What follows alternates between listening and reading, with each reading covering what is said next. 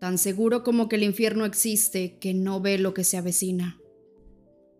La verdad era que no tenía intención alguna de despedirme de mi padre. Después de todo, bastaría un telefonazo rápido a Sam para que me estropeara la jugada. Me interceptarían y me obligarían a retroceder. Probablemente intentarían hacerme enojar o herirme para que entrara en fase. Entonces el líder de la manada daría otra orden con su voz de alfa. Pero Billy me estaba esperando, pues intuía que mi estado de ánimo debía estar alterado. Estaba en el patio, sentado en la silla de ruedas, con los ojos clavados en el lugar del bosque por donde yo había aparecido. Leí en su rostro cómo evaluaba, leí en su rostro cómo evaluaba la dirección que tomé. Fui directo a mi garage, sin pasar por la casa. ¿Tienes un minuto, Jake? Dejé que mis pies acortaran la marcha hasta detenerme. Lancé dos miradas, una a él y la otra al garage. Vamos, chico, por lo menos ayúdame a entrar. Rechiné los dientes, pero supuse que probablemente él tendría menos problemas con Sam si pasaba con él unos minutos para lograr engañarlo. ¿Y desde cuándo necesitas ayuda, viejito? Soltó una de sus carcajadas retumbantes. Tengo los brazos cansados después de haber recorrido todo el camino desde casa de Sue. Pero si es colina abajo y estuviste de perezoso todo el día. Empujé la silla, la subí por la pequeña rampa que le había hecho y entramos a la sala. No me sueltes. Parece que alcancé los 70 por hora. Ah, fue genial. La silla va a acabar convertida en un cacharro y luego tendrás que arrastrarte sobre los codos. Ni lo sueñes, tú tendrás que cargarme. Pues no sé por qué intuyo que no vas a ir a muchos lugares. ¿Queda algo de comer? Preguntó mientras apoyaba las manos en las ruedas y se empujaba hasta el refrigerador. Tú permitiste que Paul se quedara aquí todo el día, así que no te quejes si no hay nada. Billy suspiró. Habrá que empezar a esconder la comida si no queremos pasar hambre. Dile a Rachel que se quede aquí, el tono bromista desapareció de la voz de Billy, y su mirada de acero perdió parte de su dureza. Solo viene a casa unas cuantas semanas al año, y es la primera vez que está aquí desde hace mucho. Todo esto es más duro para tus hermanas porque eran mayores que tú cuando murió tu madre. Les resulta mucho más difícil hacer de este sitio su hogar. Lo sé. Rebeca no había regresado desde su boda, aunque su excusa era de primera.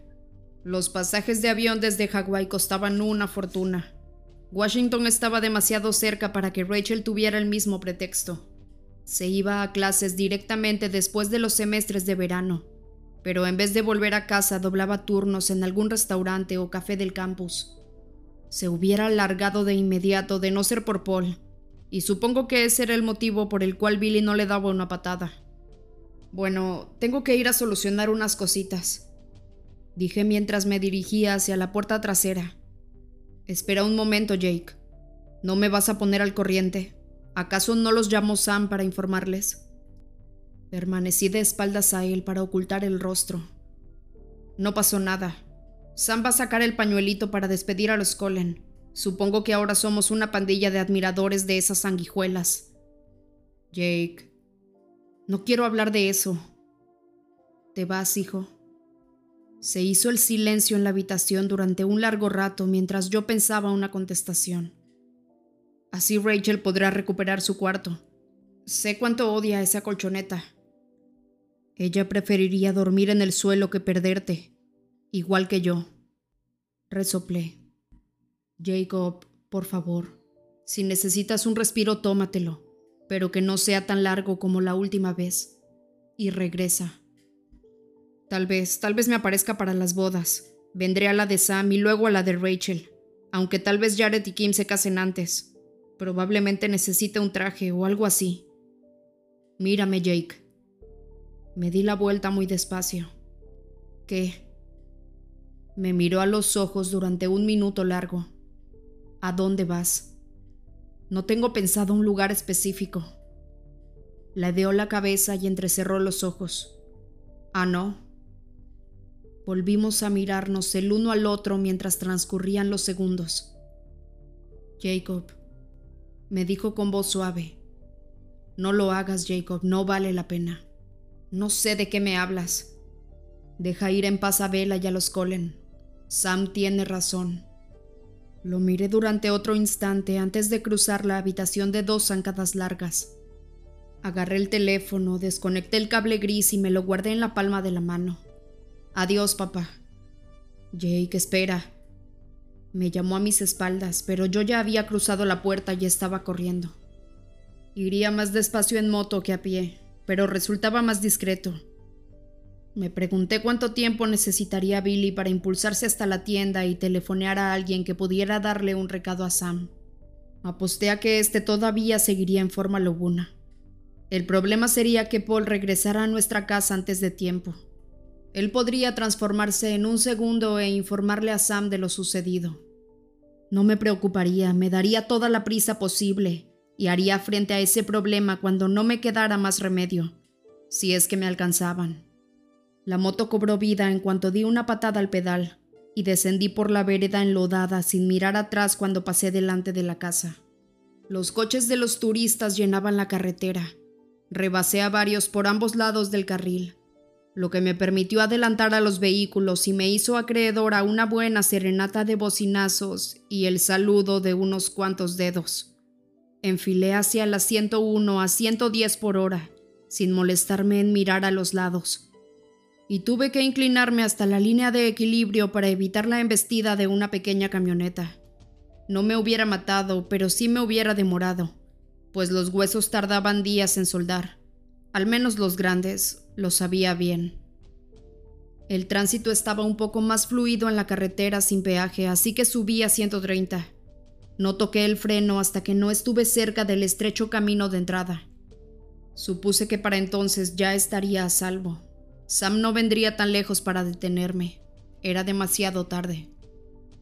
No empecé a pensar en mi próximo movimiento hasta ese momento, cuando estuve seguro de que iba a poder llevarlo a cabo. Reduje a 30 y avancé haciendo heces entre los árboles con cuidado y a menor velocidad de la necesaria. Me oirían llegar, lo sabía, razón por la cual el factor sorpresa estaba fuera de lugar, y tampoco había forma de disimular mis intenciones, ya que Edward leería mi mente en cuanto me acercara lo suficiente. Quizá ya lo había hecho, pero pensaba que las cosas podían salir bien, contaba con su ego a mi favor él querría luchar conmigo a solas. Por eso me limité a caminar en busca de la famosa evidencia de Sam por mis propios medios, antes de desafiar a Edward a un duelo. Bufé. Probablemente el parásito disfrutaría de la carga dramática.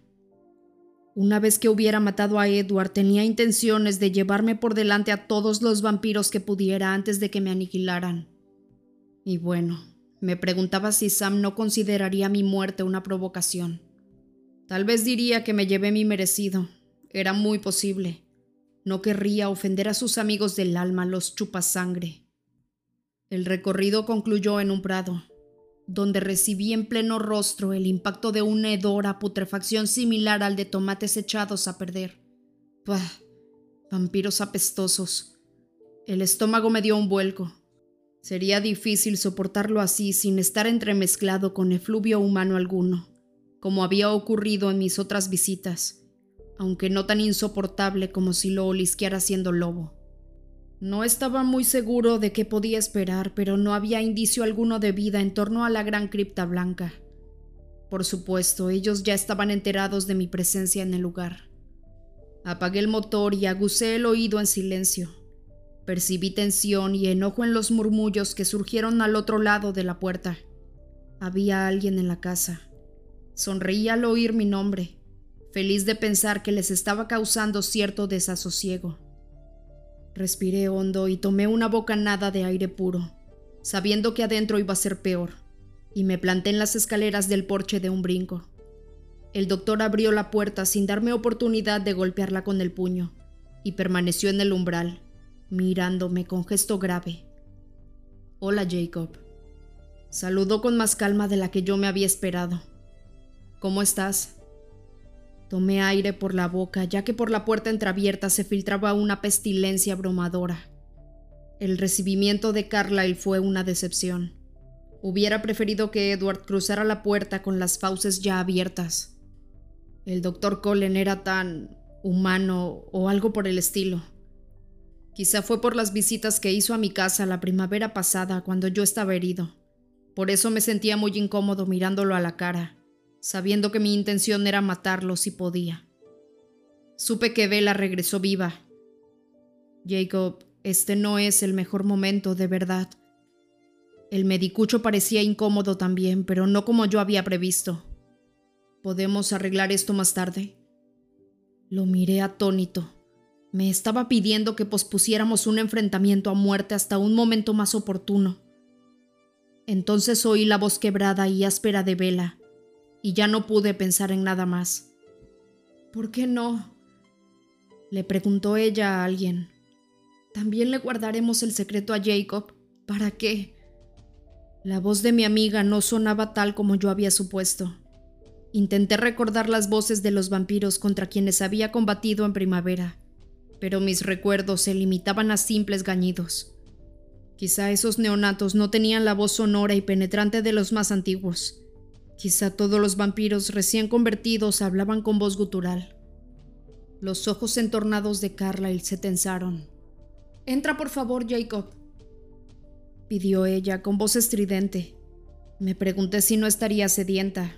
También yo entrecerré los ojos. Disculpe, le dije al doctor mientras lo rodeaba para entrar. Era difícil dar la espalda a uno de ellos, iba contra todos mis instintos, pero lo hice. Si había algo parecido a un vampiro confiable, era aquel jefe suyo tan extrañamente amable. Me apartaría de Carlyle cuando empezara la lucha. Podía dejarlo fuera y aún así habría suficientes vampiros para matar. Entré con desconfianza a la casa, con la espalda pegada a la pared, y recorrí la sala con la mirada. No la reconocí. La última vez que había estado allí había sido el escenario de una fiesta. Ahora todo era blanco apagado lo cual incluía al grupo de seis vampiros que se agrupaban en torno del sofá blanco. Allí estaban, todos juntos, pero no fue eso lo que me heló la sangre en las venas e hizo que se me abriera la mandíbula hasta el suelo. Fue Edward y la expresión de su rostro. Lo había visto enojado y también arrogante, y en una ocasión con el semblante lleno de dolor, pero aquellas facciones estaban más allá de la agonía. El tipo estaba medio desquiciado. Ni siquiera alzó los ojos para mirarme. Mantenía la mirada fija en el sofá con una expresión que hacía creer que alguien le había prendido fuego, y no apartaba las manos crispadas del asiento. Ni siquiera tuve oportunidad de saborear su angustia, pues solo había una cosa capaz de ponerlo en semejante estado, así que seguí la dirección de su mirada. La vi en cuanto percibí su aroma un nítido y claro efluvio humano. Vela se hallaba semioculta tras el brazo del sofá, hecho un ovillo flácido en posición fetal. Durante un segundo solo pude ver que ella seguía siendo la joven que amaba. La piel mantenía ese suave tono melocotón y las pupilas de sus ojos conservaban el color achocolatado. El corazón empezó a latirme de un modo extraño y desacompasado a tal punto que me pregunté si no estaría viviendo algún sueño extraño del que estaría a punto de despertar. Entonces la observé de verdad. Tenía grandes ojeras debajo de unos ojos saltones a causa de lo chupado del rostro. Estaba más delgada. La piel de su rostro parecía estirada, como si los pómulos fueran a rasgarla de un momento a otro. Tenía recogido el pelo revuelto y unos cuantos mechones de aspecto descuidado se le pegaban a la frente y al cuello. La debilidad de los dedos y las muñecas le conferían un aspecto tan frágil que daba miedo. Estaba enferma, muy enferma. No era mentira. La historia que Charlie le había contado a Billy era cierta. Fue un milagro que los ojos no se le salieran de las cuencas y mientras la miraba, su piel adquirió una tonalidad verdosa. La sanguijuela rubia y atractiva, la tal Rosalie, se inclinó sobre ella de un modo protector que me pareció extraño, para impedir que la viera. Eso no tenía sentido. Yo conocía a la perfección lo que Bella pensaba respecto a casi todo. Sus pensamientos eran de lo más obvio. A veces tenía la impresión de que los llevaba escritos en la frente Por eso no hacía falta que ella me contara todos los detalles de una situación para que yo entendiera todo. Sabía que a ella no le gustaba Rosalie por el modo en que fruncía los labios cuando hablaba de ella, y no solo no le gustaba, le tenía miedo. O al menos así había sido antes. Ahora no había rostro alguno de temor en vela cuando alzó la vista hacia Rosalie. Su expresión parecía pedir disculpas o algo parecido. Entonces la vampira tomó una palangana del suelo y la puso a la altura del pecho justo a tiempo para que Bella pudiera vomitar en ella escandalosamente. Edward se puso de rodillas junto a la enferma con un brillo atormentado en la mirada. Rosalie extendió un brazo para obligarlo a retroceder. Nada de esto tenía sentido. Bella me dirigió una débil sonrisa cuando al fin logró alzar la mano. Parecía un poco avergonzada.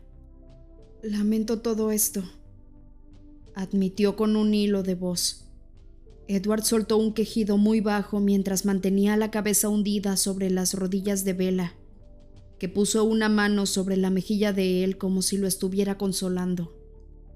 No comprendí que mis piernas habían actuado por voluntad propia y había avanzado hasta que Rosalie soltó un siseo y se interpuso entre el sofá y yo. Parecía un personaje de televisión. Daba igual que estuviera allí, no parecía real. No, Rose, no, susurró Vela. Está bien. La rubia se apartó de mi camino, aunque noté lo mucho que le molestaba la concesión. Me puso mala cara mientras se acuclillaba junto a la cabeza de Vela, con todos los músculos preparados para saltar. Ignorarla olímpicamente fue más fácil de lo que hubiera imaginado. ¿Qué te pasa, Vela? murmuré. Sin darme cuenta, casi sin pensarlo, yo también me había arrodillado y estaba inclinado sobre el respaldo del sofá, enfrente de su esposo. Él no pareció percatarse de mi presencia y yo apenas lo miré. Alargué las manos para tomar la mano libre de Vela. Estaba helada. ¿Estás bien? Era una pregunta estúpida y no la contestó. Me alegra que hayas venido a verme hoy, Jacob. Edward no era capaz de leer los pensamientos de Bella, pero la frase tuvo un significado para él que yo no entendí, pues se lamentó de nuevo.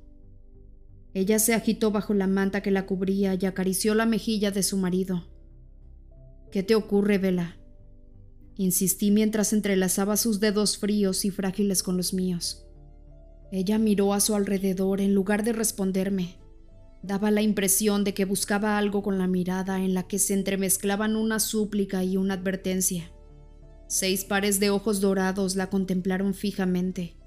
Al final, ella se volvió hacia Rosalie. ¿Me ayudas a levantarme, Rose? pidió. La interpelada frunció los labios, dejando los colmillos al descubierto, y me fulminó con la mirada, como si quisiera rajarme la garganta.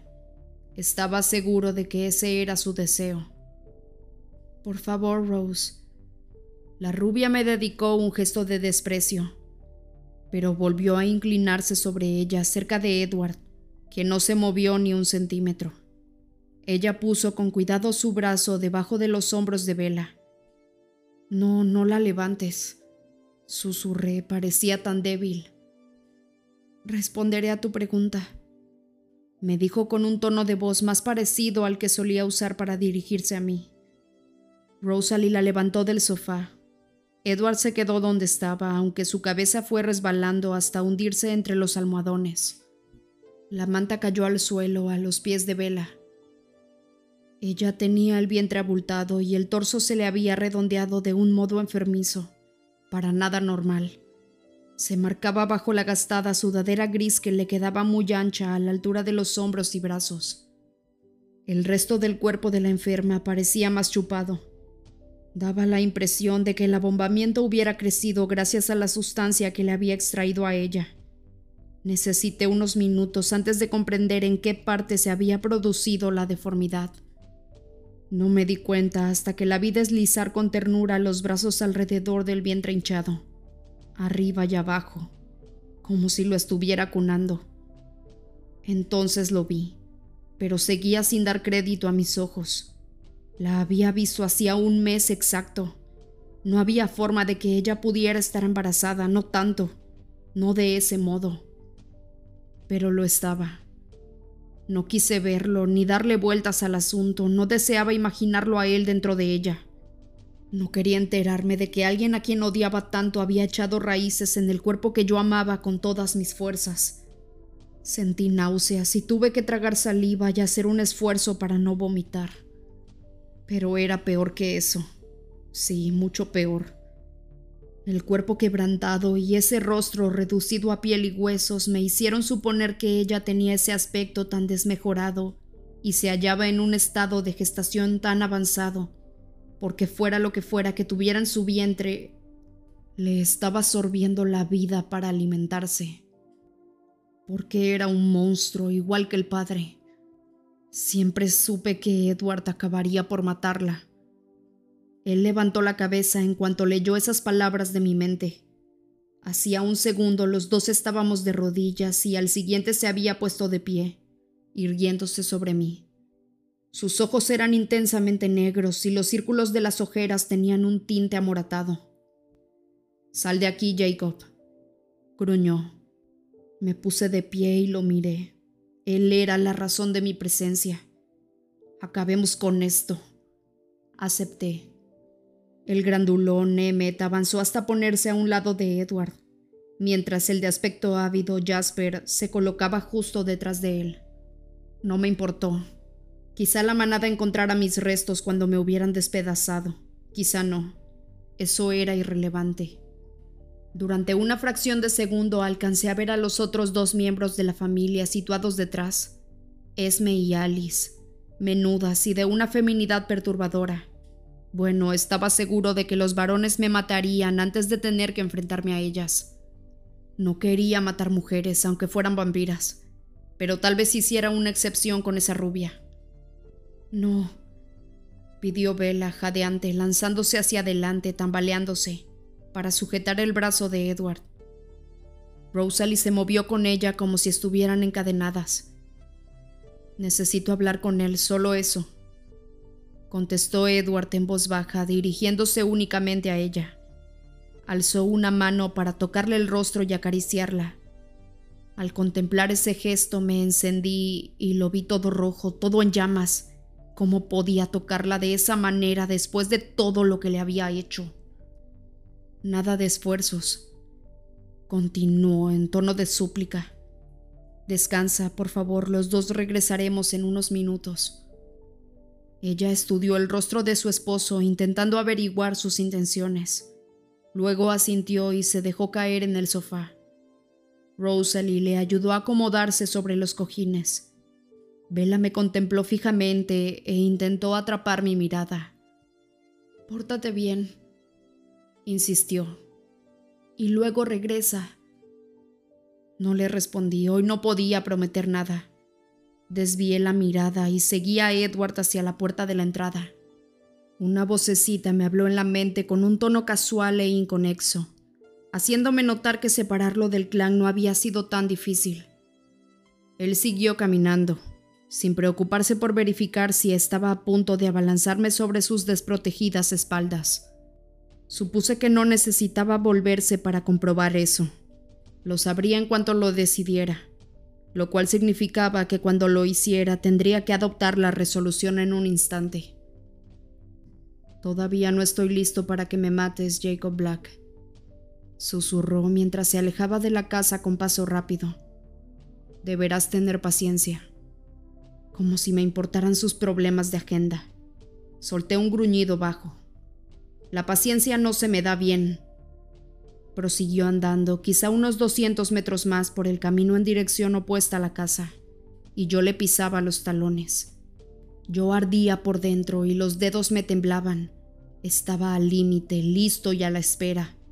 Se detuvo sin previo aviso y giró sobre sí mismo para darme la cara. Su expresión volvió a dejarme helado. Durante un instante no fui más que un niño, un chiquillo que no había salido de su pueblo minúsculo en toda su vida. Solo un chiquillo. Lo supe porque iba a tener que vivir mucho y sufrir más para comprender la lacerante agonía que había en los ojos de Edward. Levantó una mano como si fuera a secarse el sudor de la frente, pero los dedos se hundieron en su rostro y durante un instante dio la impresión de que se iba a arrancar esa piel de granito. Un fuego iluminaba sus ojos desorbitados que parecían ver cosas que no estaban allí. Tenía la boca entreabierta como si fuera a gritar, pero no profirió sonido alguno. Era el semblante de un hombre consumido por el sufrimiento. Durante unos segundos fui incapaz de articular palabra. Ese rostro era demasiado real. Lo había atisbado dentro de la casa, lo había visto en los ojos de ella y también en los de él, pero aquello era la confirmación, el último clavo en el ataúd de Vela. El feto la está matando, ¿no es así? Se está muriendo. Cuando pronuncié mis palabras, supe que mi dolor era una versión levemente atenuada del suyo, atenuada y diferente. Era diferente porque en mi fuero interno yo la había perdido ya muchas veces y de formas muy distintas, y también porque no podía perder lo que nunca me había pertenecido. Y distinto porque no era culpa mía. La culpa es mía, susurró Edward. Se le doblaron las rodillas y se vino abajo, quedando delante de mí, en un estado de completa vulnerabilidad. Resultaba difícil concebir un objetivo más sencillo, pero ahora yo estaba frío como la nieve. Ya no había fuego alguno en mí. Sí, gimió con la vista puesta en la tierra, como si se lo estuviera confesando al suelo. Sí, la criatura la está matando. Su indefensión absoluta me enfureció. Yo buscaba una lucha, no una ejecución. ¿Dónde estaban ahora su superioridad y su condescendencia? ¿Y por qué Carlyle no hace algo? Grité. Es médico, ¿no? Pues que se lo saque. Entonces alzó la vista. Ella no nos lo permite. Me contestó con voz cansada y la misma desgana del maestro que le explica por décima vez lo mismo a un niño de guardería. Necesité un minuto largo para digerir aquello, sufrir, sacrificarse y morir por el engendro del monstruo, muy propio de Vela. La conoces bien, susurró. Qué rápido lo notaste. No me di cuenta, al menos no a tiempo. Ella no me lo contó durante el viaje de regreso. Pensé que estaba asustada, lo cual era muy normal. Creí que se había enojado por haberla obligado a pasar por todo aquello, por poner en peligro su vida una vez más. Nunca sospeché sus verdaderas intenciones ni el propósito que había adoptado. No hasta que nos reunimos con mi familia en el aeropuerto y ella se lanzó corriendo a los brazos de Rosalie. De Rosalie. Fue entonces cuando lo comprendí, cuando leí el pensamiento de Rosalie solo entonces, y tú lo comprendiste al cabo de un segundo. Dejó escapar lo que era parte de un suspiro y en parte un gemido. Alto, un momento. Repite eso de que no los va a dejar. La nota de sarcasmo de mi voz cargó de acidez la frase. Son estúpidos. No se han dado cuenta de que ella tiene la fuerza normal de una chica de 50 kilos. Basta someterla y drogarla. Esa fue mi intención y Carlyle hubiera estado dispuesto. ¿Qué? Ahora resulta que eran demasiado caballerosos. No es eso, Jacob. Es que la guardaespaldas de Vela complica las cosas. Ah, no le hallaba ni pie ni cabeza a la historia de Edward hasta ese momento, pero ahora sí me cuadraba todo. Así que ese era el papel de la rubia. Pero ¿qué interés tiene ella en todo este asunto? ¿Acaso la reina de la belleza quiere que Bella sufra esa muerte? Quizá, contestó Edward. Rosalie no ve esto de la misma manera. Bueno, pues entonces se neutraliza la rubia. Todos juntos pueden, ¿no? Meten a la fuerza la pieza faltante en el rompecabezas y se encargan de Vela. Emmet y Esme la apoyan. Emmet jamás nos dejaría tocarla y Carlyle no me ayudará si Esme se opone. La frase se desvaneció conforme la voz se le iba consumiendo.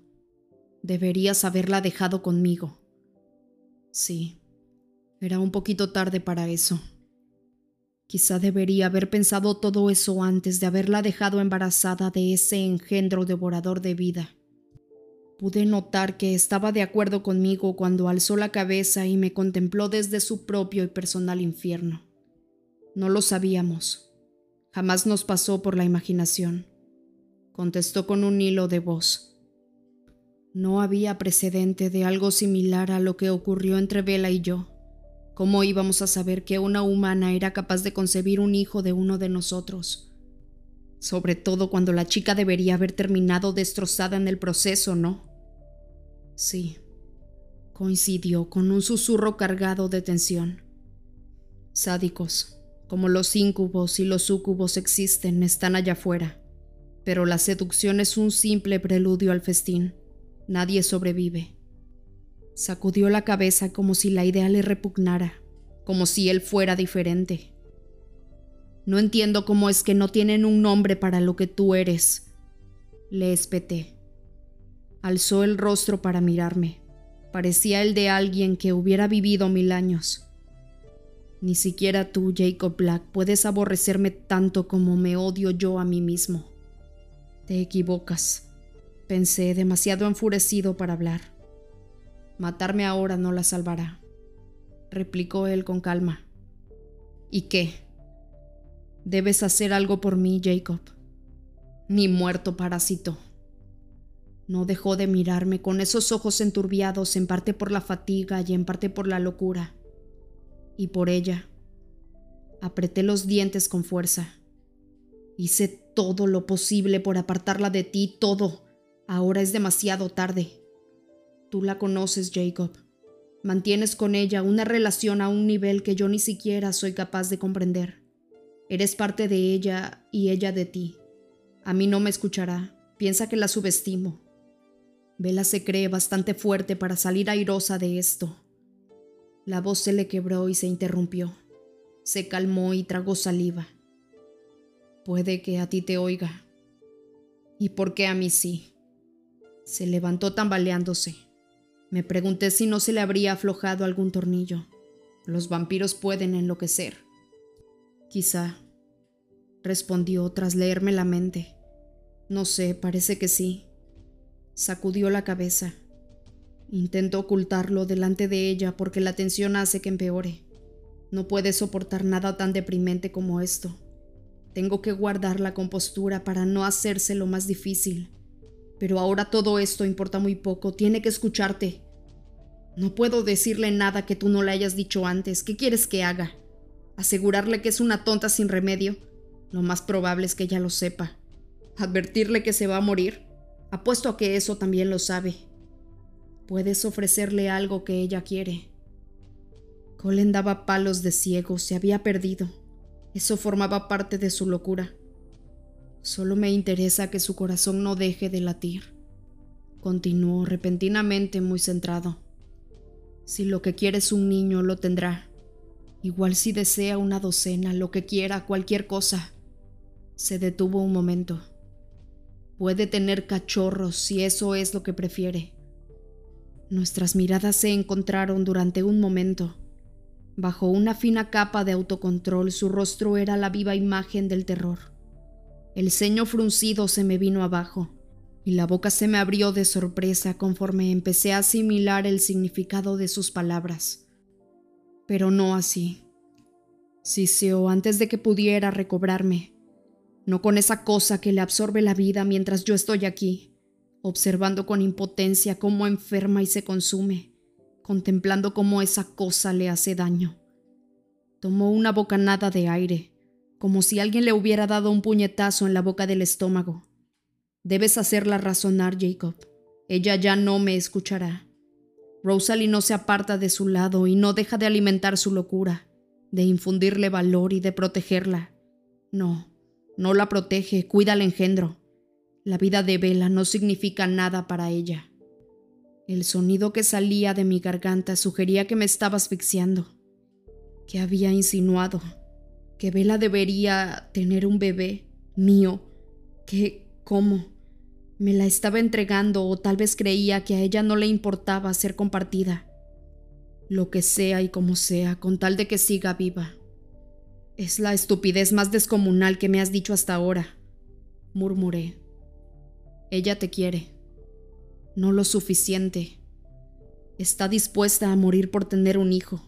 Quizá acepte una alternativa menos radical. ¿Acaso no la conoces? Lo sé.